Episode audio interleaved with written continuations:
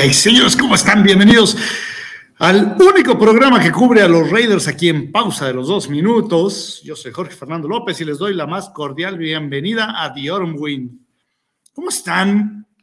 Eh, la verdad, no me puedo quejar, yo sigo riéndome de lo que le pasó a cierto equipo el fin de semana.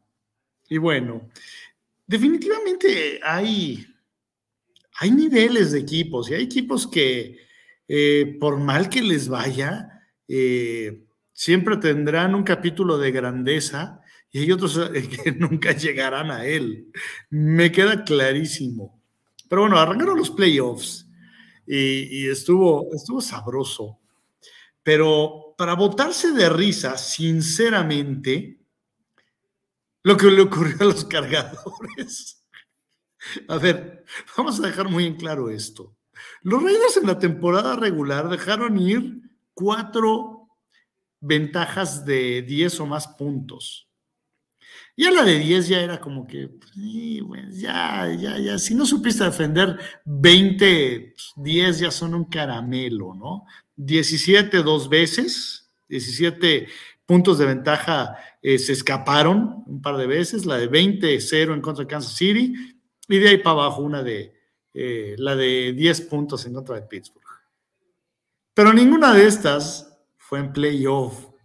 ¿sí? Con un coreback al que todo mundo alaba, eh, con una defensa grandiosa con Khalil Mack. y resulta que van ganando 27, o sea, no 20, no 10, no 17, 27-0 al medio tiempo. y les terminan sacando el juego. Ay, cargadores, nunca cambien, por favor. ¿sí? Siempre serán, siempre serán como Dewey, el, hermano de Malcolm. ¿sí? El, el, hermanito tontito. por, eso, por eso no podemos, no podemos enojarnos eh, con, los, con los Chargers. ¿sí? Ciudad Nueva, los mismos chokers, ¿no? Los, mismos que se ahogan a la hora buena, de dar vergüenza. Ahí, ahí lo feo es que pues, el tipo este trae una máscara de Rey Misterio, que a mí me cae muy bien Rey Misterio. Pero bueno, es increíble lo que le pasó a este equipo. Y por ahí, ahí está, está este, choking, ¿sí? Ahogándose, que es el, choking en inglés es, el ahogarse, pero se, ocupa mucho para cuando la riegas a la hora buena. Entonces, por eso, Los Ángeles chokers, los, los ahogados de Los Ángeles. Eh, si ustedes se acuerdan, en la película aquella de The Eight Mile de Eminem, muy buena, por cierto, si no la han visto, yo se los recomiendo. Eh, a Rabbit, que era el personaje de Eminem, le pasa de que se planta enfrente de la, del público en el escenario y no sabe ni qué decir. Y entonces le empiezan a decir, eh, choking, ¿sí? Es el choking, el fallar a la hora buena.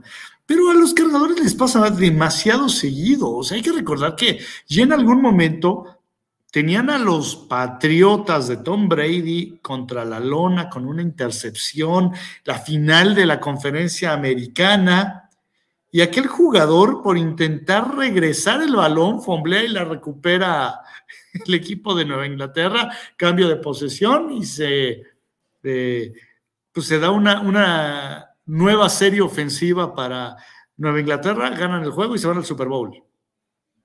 Esto solo le pasa a los cargadores de San Diego, o sea, bueno, o de Los Ángeles ahora. En aquel entonces eran de San Diego. Eh, me estás hablando de un equipo del cual el mayor éxito que ha tenido, su mayor logro ha sido ser vapuleado por los 49 de San Francisco en el Supertazón 29. Así de malos son. Bueno, podríamos hablar de otros equipos como los Browns, ¿no? Que esos ni siquiera han llegado al Super Bowl o los Leones. Y ha habido otros tantos que se han quedado ahí en la, en la final de conferencia. Es más, los Tejanos los Tejanos no han llegado ni a una final de conferencia, si no es que eh, me esté equivocando, pero estoy casi seguro que nunca han llegado a una final de conferencia los, los Tejanos de Houston. Pero bueno, eh, le da risa. y, mucha gente alaba a Justin Herbert y pues sí, pero en los dos juegos más importantes de su carrera, uno lo echó a perder y en el otro quería un empate, imagínense. Y yo les aseguro que también hubiera querido el empate aquí. hubiera querido el, tiempo extra. ¿no? Aquí sí no había este, que se fuera a su casa con, un, con un empate en la estadística. En serio, de dar risa loca lo que le ocurrió a, los Chargers. Bueno, nada más nos, nos, nos, falta que pierda Kansas y ya después ya que gane el que sea. Ah, pues sí, sí, tenemos este, este, muchas gracias a la producción. Este sí está así como del Cruz Azul, mano. Es más, el así que hay que darle eh, crédito al Cruz Azul, ¿no? O sea, gracias a ellos tenemos el, el verbo cruzazulear. ¿sí? Y, yo creo que ya también este, lo podemos aplicar al, idioma inglés, ¿no? Pero sería como el... You, you, do the Chargers o algo por el estilo, ¿no? Blue Crossing, sí, podría ser. O sea, es, la verdad de, pena loca. Pero bueno. Eh, Hace mucho que no me daba tanta risa una, derrota de un, equipo que me cayera tan mal. Eh, creo que desde que le, interceptaron a Brady para un pick six en aquel playoff, creo que no me daba tanto gusto. Eh, bueno, oigan, vámonos a, otras cosas, ¿no? A otras cosas más, más de los Raiders. Eh, Derek ya sacó una carta, una carta en la cual evidentemente se despide de la afición. La tenemos aquí, este es el, el, el tweet de Derek Carr. Y la verdad, híjole, qué triste, qué triste porque, bueno, ya lo sabíamos, pero aún así, un, un coreback que se entregó, que dio todo lo que pudo para el equipo y que termina yendo de una forma muy, pues, muy ingrata, yo diría. Eh, leía yo un, un reportaje de Hondo Carpenter para Sports Illustrated, eh, no sé qué tanto creerle. Yo siento que este señor Hondo Carpenter es eh, más cargándose hacia el lado de McDaniels.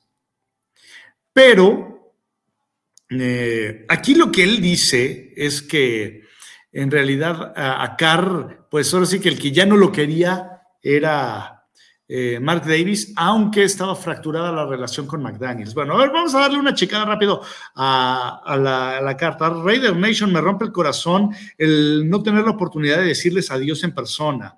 Eh, pues hemos estado en una montaña rusa en nuestros nueve años juntos. Desde el fondo de mi corazón estoy muy, muy agradecido y aprecio todos los años de apoyo que ustedes le han dado a mi familia y a mí. Eh, Tuvimos pues nuestras eh, derrotas eh, o nuestros momentos de corazones rotos y también estos drives, estas ofensivas de, dos minutos para ganar los juegos. Y bueno, yo siempre sentí que ustedes estaban ahí para, estaban conmigo, estaban acompañándome. Es especialmente duro decir adiós porque realmente yo les di todo lo que tenía, cada día, cada temporada eh, y cada eh, off-season, o cada temporada baja, por decirlo de alguna manera. Eh, no fue perfecto, pero espero que, espero que los haya podido dejar con más buenas memorias.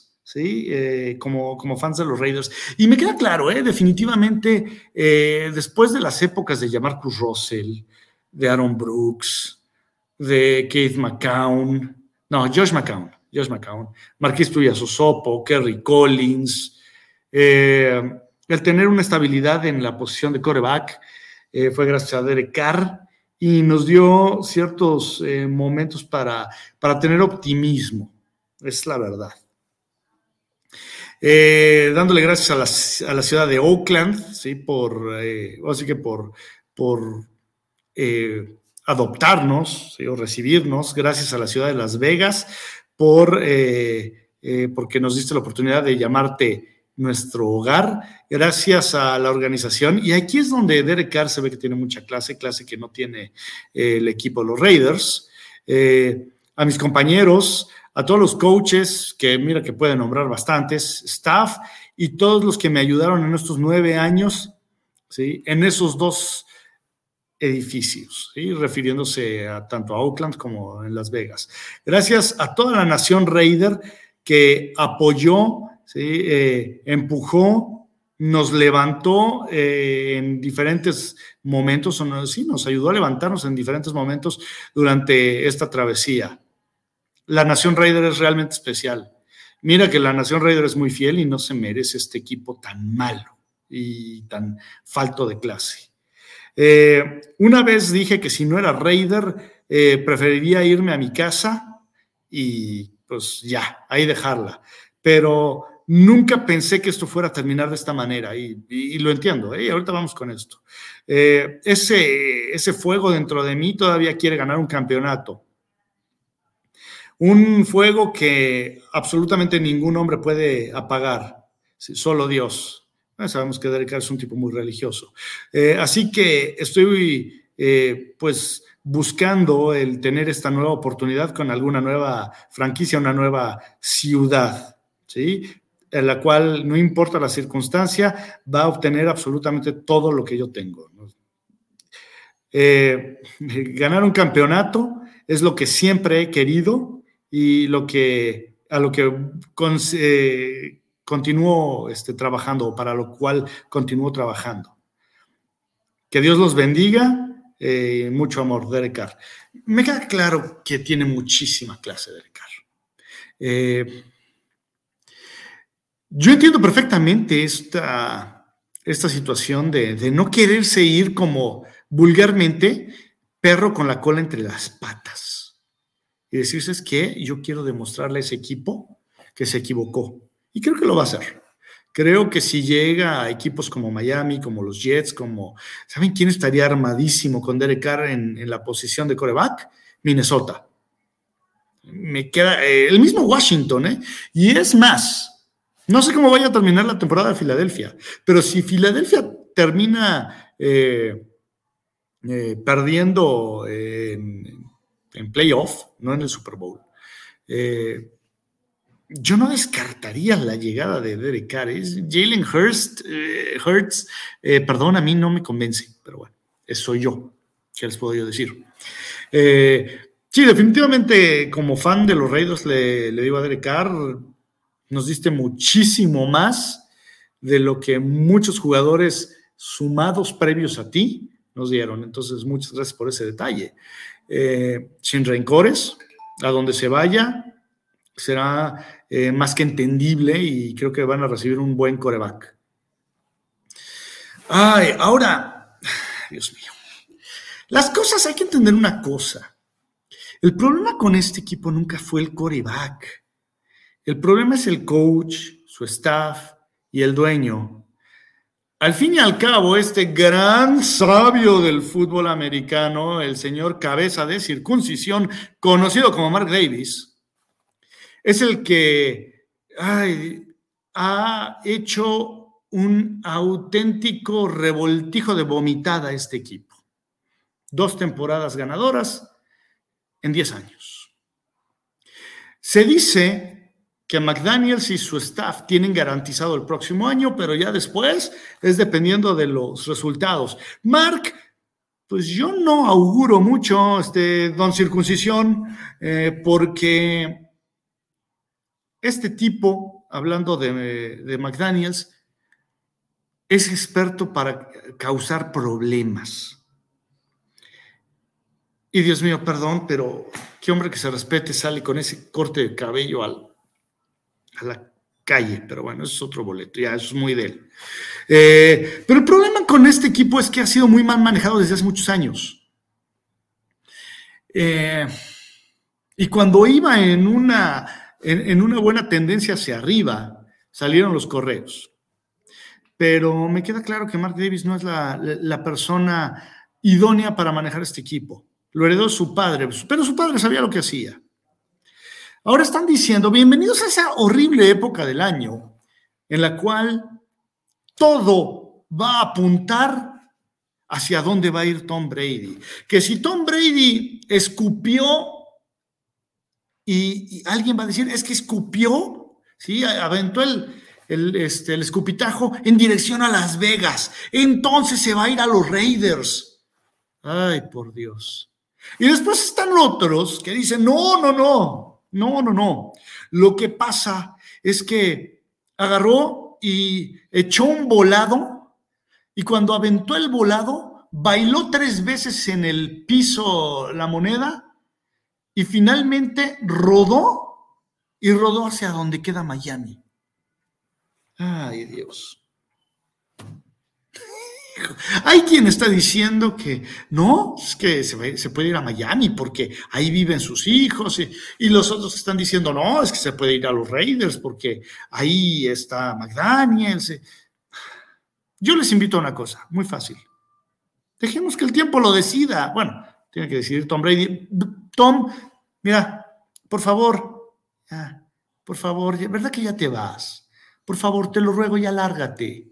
¿Sí? O vete a otro equipo, pero no, no te vayas a los Raiders, por favor, ya, adiós. ¿Sí? No te vayas a los Raiders.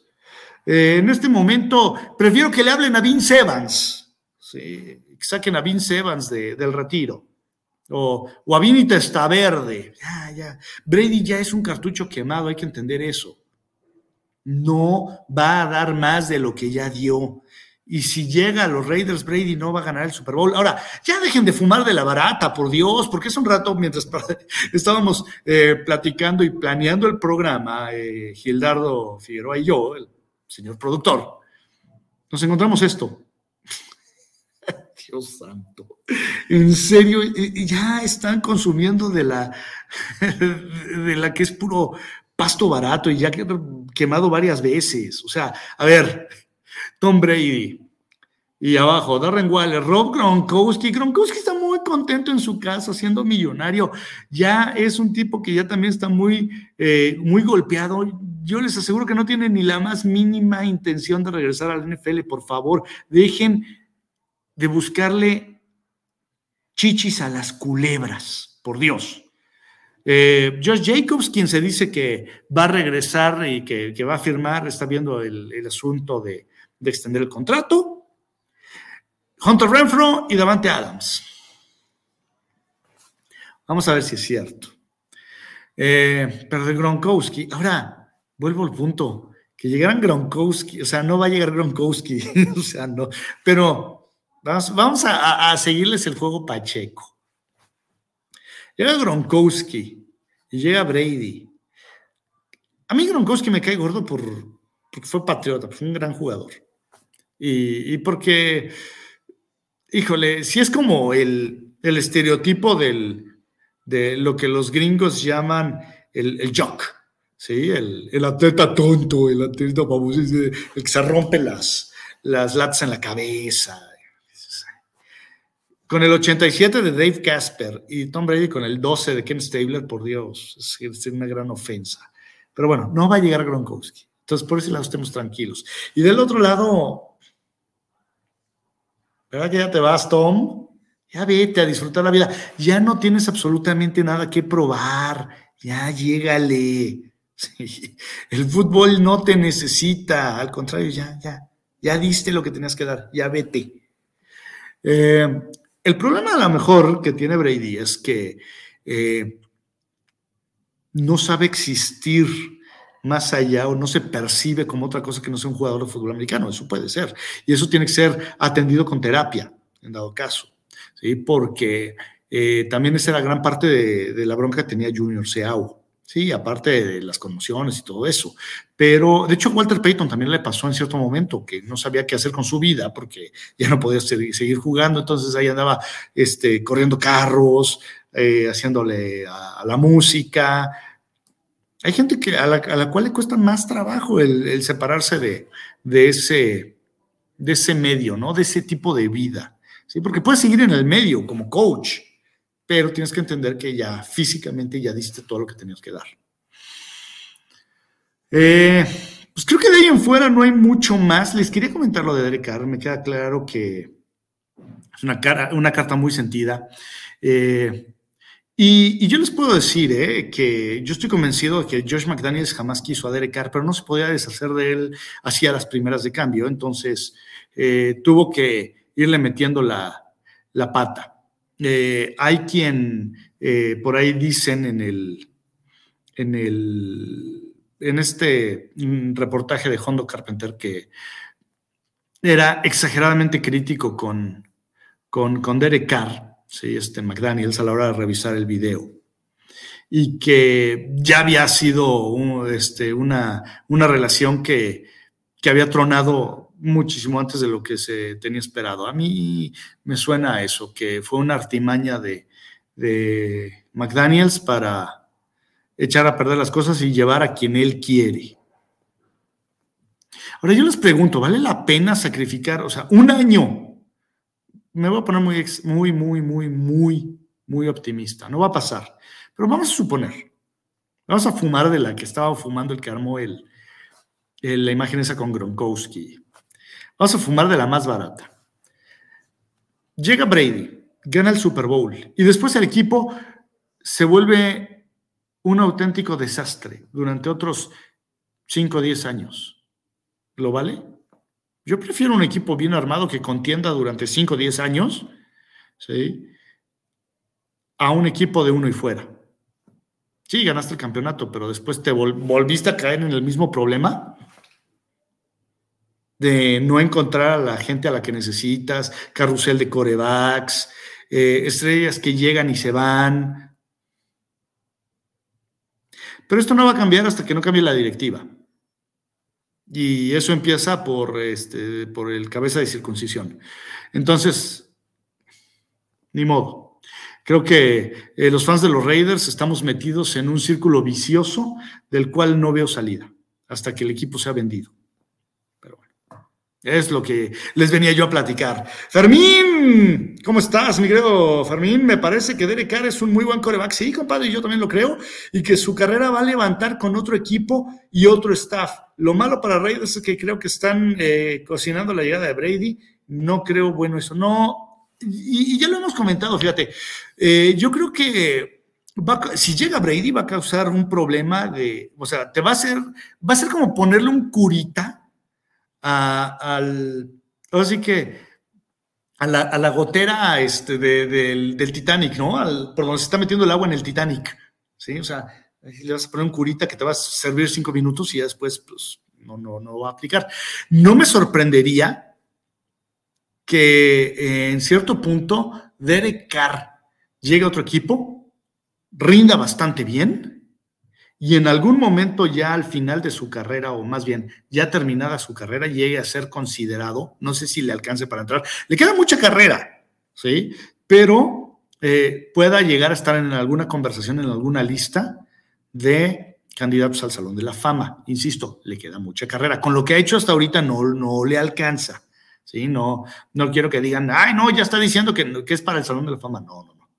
Pero sí creo que podría ser algo parecido a lo que fue Drew Brees, por ejemplo. O sea, Drew Brees, eh, después de los cargadores, en los cargadores fue un buen coreback, pero cuando despegó fue eh, de la mano de, Sean Payton y, con los Santos de Nueva Orleans.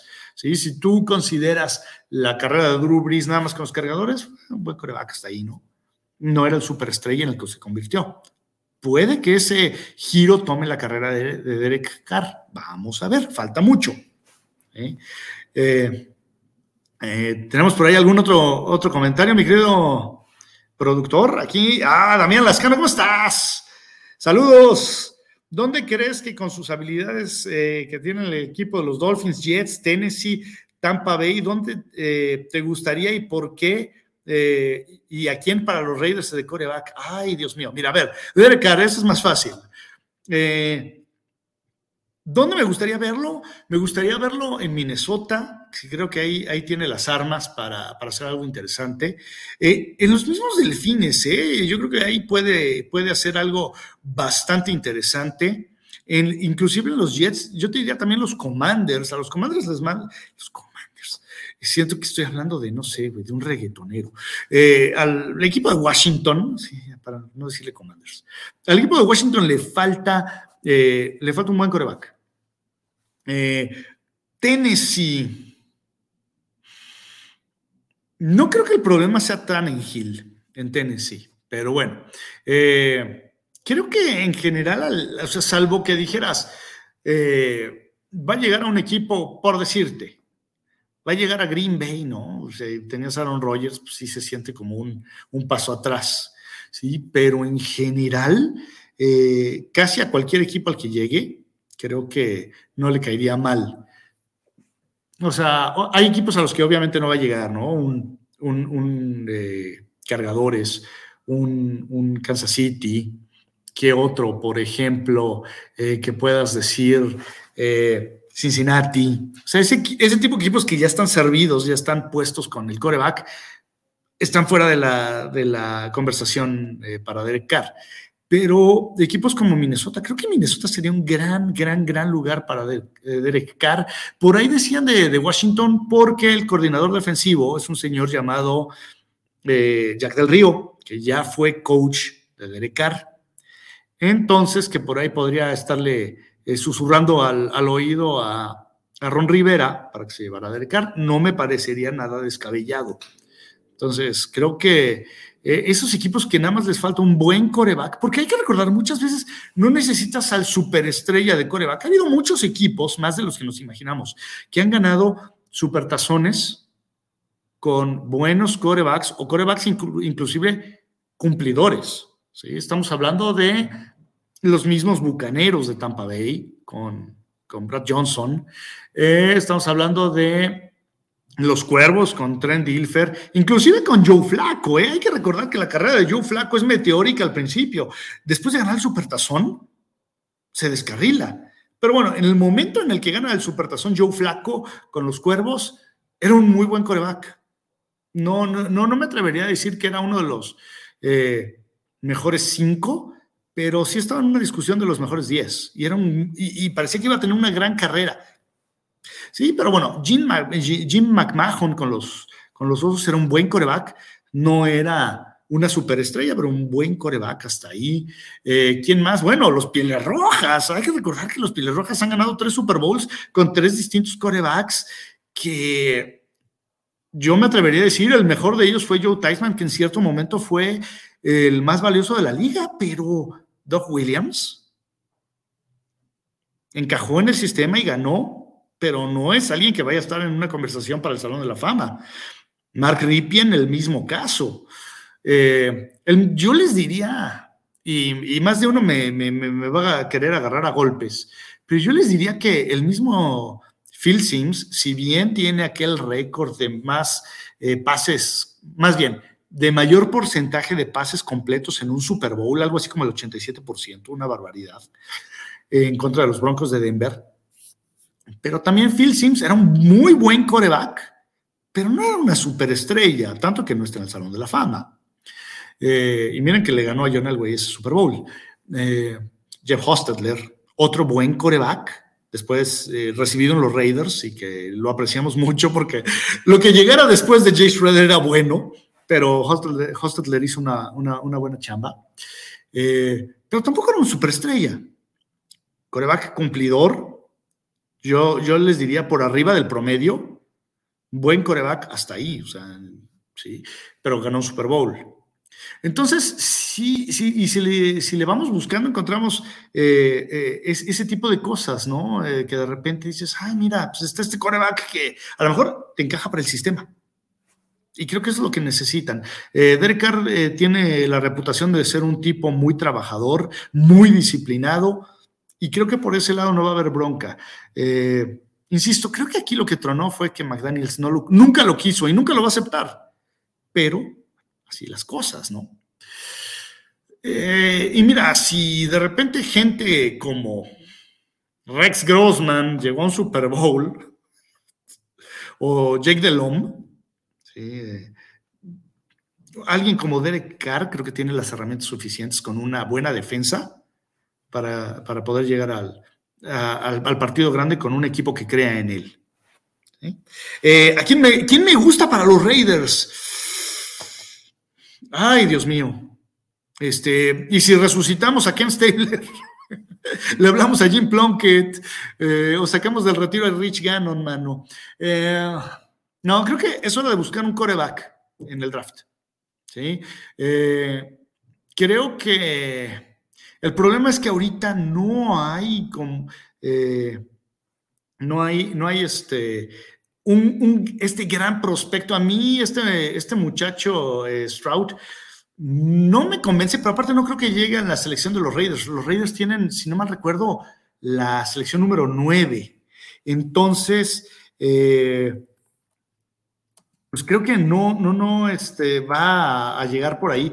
Aparte, no es del tipo de, corebacks que a mí en lo particular me gustan. Me gustan más los corebacks de, eh, de bolsa de protección. Ahora, a un futuro, esperándote que todavía tiene un año más de elegibilidad, ¿a quién me gustaría tener en los Raiders? A Bennett, de la Universidad de Georgia. Este muchacho, no, bueno, está que echa tiros. Me encantaría ver a Stetson Bennett en los Raiders, pero estás hablando de que eso muy probablemente eh, se daría si los Raiders terminaran eh, pues apestando durísimo la próxima temporada o sea, dígase ser el peor equipo de la liga. Eh, Garapolo Rogers, Lamar, eh, por aquí me pregunta el, señor productor Steedham. No, Steedham definitivamente no. Eh, y Caleb Williams de USC. Fíjate que a, Williams de USC no lo he visto lo suficiente como para decir él. Steedham, me queda claro que lo que pasó con Steedham el día de, del juego en contra de los 49 fue que no había suficiente película para poderlo, eh, para poderlo evaluar. Y suele pasar que de repente, si todo el plan de juego está para, eh, diseñado para, para poder detener al coreback titular y cuando de repente entra alguien para el cual no estás eh, perfectamente preparado, se dan estas grandes sorpresas. Hay que recordar que Landry Jones con los acereros hace un par de años dio una gran exhibición en un juego en el que tuvo que, entrar a sustituir a Ben Roethlisberger y la siguiente semana, mm, pero de dar pena, ¿no? Entonces, eh, no, creo que Steedham no va por ahí. Garapolo, eh, Garapolo es un caso curioso porque es un coreback con el que ganas. No vas a ganar gracias a él, pero vas a ganar con él.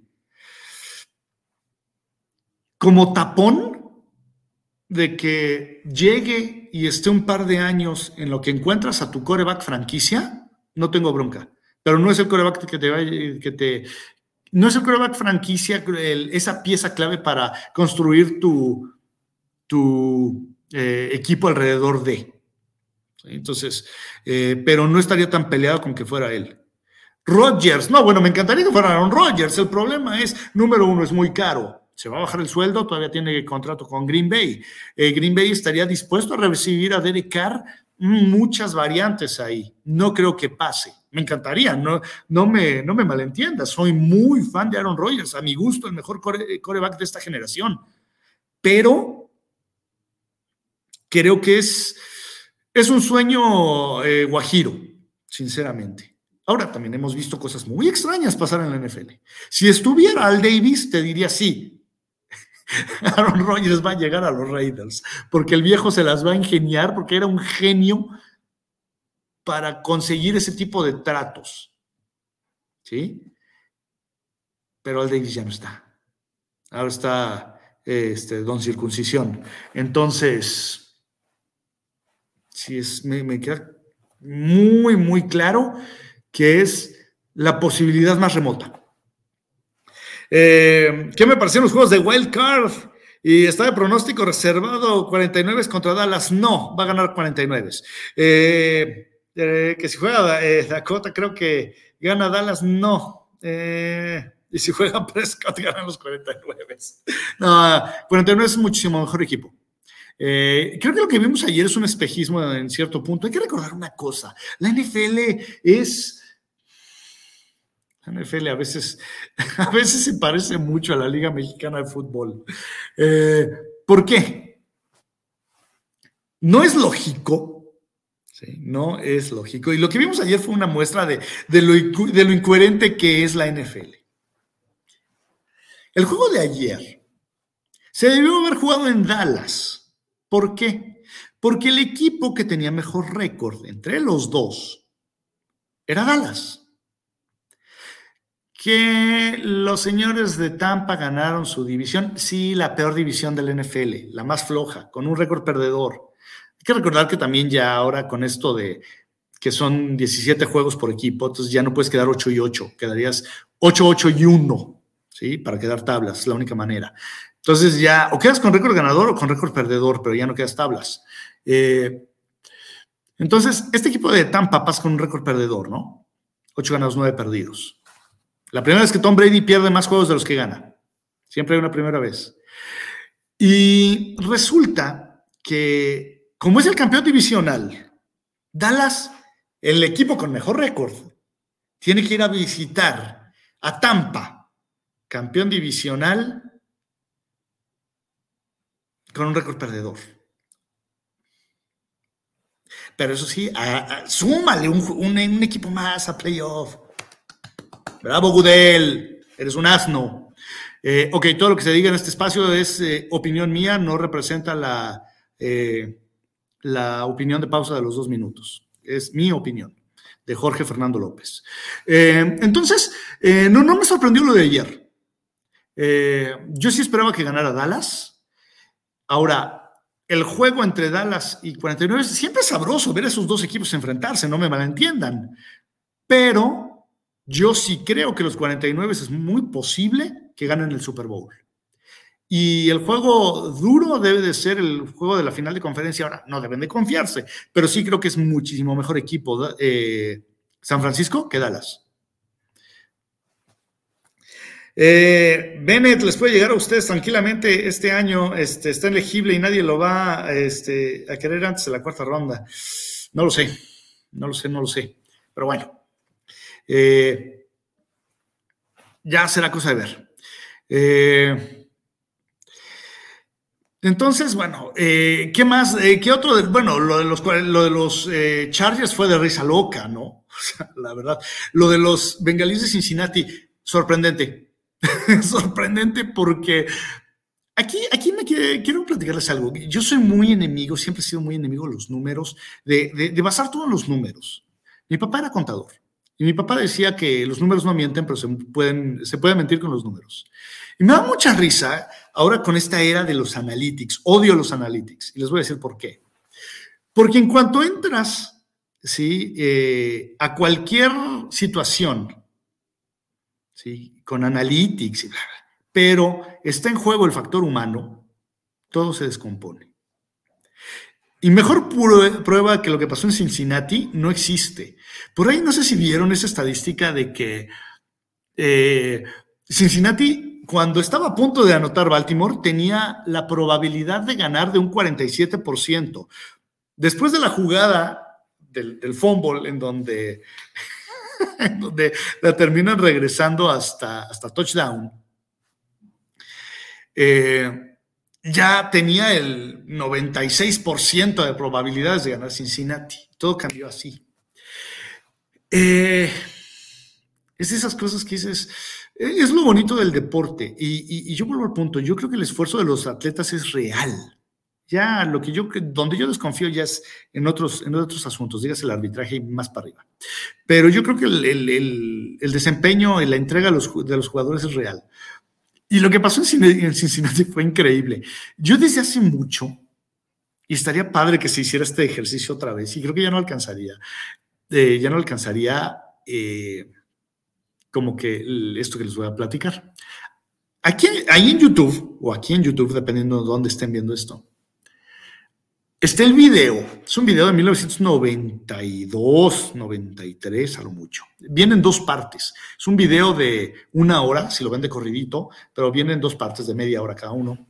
Busquen los 100 mejores touchdowns en la historia del NFL. Y sería muy interesante volver a hacer esa lista el día de hoy porque nos encontraríamos jugadas como esta que vimos el fin de semana pasado. Nos encontraríamos jugadas como el milagro de la ciudad de la música, la atrapada de San Antonio Holmes. ¿Y qué, qué touchdowns tendríamos que quitar? O hacer para abajo, ¿no? Eventualmente habría uno que otro que tendría que irse eh, para afuera. O a lo mejor tendríamos que hacer mejor una lista de 200, los 200 mejores touchdowns en la historia de la liga. No lo sé. ¿Sí? Pero lo que vimos el, fin de semana pasado fue increíble. ¿Sí? Y, es por ese tipo de cosas que me encanta el fútbol. Eh, después, eh, ¿qué otro tuvimos? Tuvimos el Cincinnati en contra de, eh, de los Cuervos. Tuvimos el Miami en contra de, de Búfalo. Sorprendentes los Delfines. Un aplauso a los delfines, la verdad. O sea, un equipo que batalló con coreback, que venía de una temporada turbulenta anterior, que si Túa, que si no quieren a que si quieren, eh, que si, si, lo quieren, no juega Túa y aún así dan un gran partido en el que es uno de los llamados a, a ser contendientes al Super Bowl. Que son rivales de división, sí, que se conocen y que en playoffs se acortan las distancias, y más si son este tipo de rivales, sí, aún así un aplauso para los Delfines de Miami, y miren que eso no lo voy a decir muy seguido. No sé por qué, pero le tengo un tanto de, de aberración a, la Florida. No soy muy amigo de los equipos de la Florida. Nada en contra de los delfines. aquí, me dice el, señor productor, hey, no sé por qué nunca, nunca me ha terminado de convencer el, el, factor Florida, mano. Y no hablemos del calor de Miami porque eso sí los odio. Pero bueno, eh, un aplauso a los delfines. Hicieron un, gran, gran, gran juego. Eh, el de los 49 nunca estuvo en duda, ¿o sí? Eh, lo que sigue sorprendiendo es lo de, lo de Brock Purdy.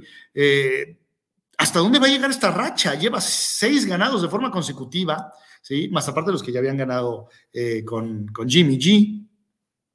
Pero realmente creo que este es el equipo al que absolutamente nadie se quiere enfrentar en la, en, la NFL, pues digo, y ahorita menos en playoff.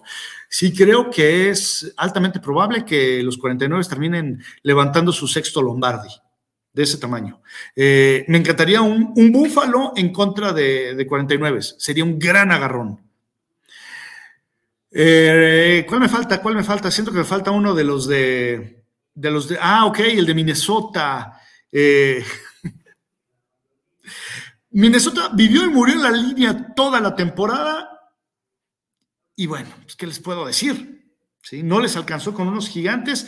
Que bien, que mal. Me parece que Daniel Jones es un coreback al que vamos a, recordar por muchos años por aquella carrera en la cual iba él solito y se tropezó. Pero creo que es mejor coreback de lo que muchos le damos crédito, ¿eh? Y se mostraron como un equipo sólido los gigantes. No creo que vayan a pasar de esta eh, ronda divisional, pero creo que tienen piezas buenas para construir a futuro. Eh, y, creo que ya no, ya, fueron todos los juegos, se me está olvidando alguno. Pero eh, me encanta, me encanta. Y esperemos que la negra cara de los árbitros no aparezca eh, ahora les voy a comentar algo, les voy a ser brutalmente honesto. ¿Sí? Eh, el, juego de, este, de, los cargadores lo apagué al medio tiempo. Ya después vi el resumen. Bueno, al día siguiente vi que habían ganado los jaguares. Dije, ¿qué pasó? Y ya vi el resumen. Pero me pasó lo que me pasó hace muchos años con aquel Búfalo en contra de, de, este, de los petroleros de Houston. O sea, es otra cosa, vámonos. jamás, jamás me imaginé que se fuera a dar esa voltereta. Eh, pero bueno, eso también es una, muestra de lo que es capaz el Sunshine Lawrence. Así que, señores, esto ha sido The Autumn Wind. Muchísimas gracias por estar aquí cuando pues realmente no hay mucho de, de, qué platicar de los Raiders. Ya después platicaremos de gentes libres y de lo poquito más que vaya saliendo. Pero muchas gracias eh, por estar aquí, por comentar, por preguntar. Un abrazo y muchas, muchas gracias por, eh, por, venir a ver lo que les pueda yo platicar. Eh, la próxima semana platicamos de qué es lo que pasa en los juegos divisionales. acuérdense, estoy ahí en Twitter, en Instagram, tengo mi canal de YouTube. Si quieren ver en mi canal de YouTube, hablo de películas, hablo de figuras de acción y de otras cosas que no tienen nada que ver con fútbol americano. Flash Johnston, ahí me encuentran en Twitter, Instagram y eh, ahorita ya no va a haber programa de Silver and Black Empire porque tampoco hay mucho de qué hablar de los Raiders. En cuanto salgan notas, por ahí estaremos avisando para que estén al pendiente. Pórtense muy mal. Yo soy Jorge Fernando López, conocido en otros lugares como Flash. Vámonos.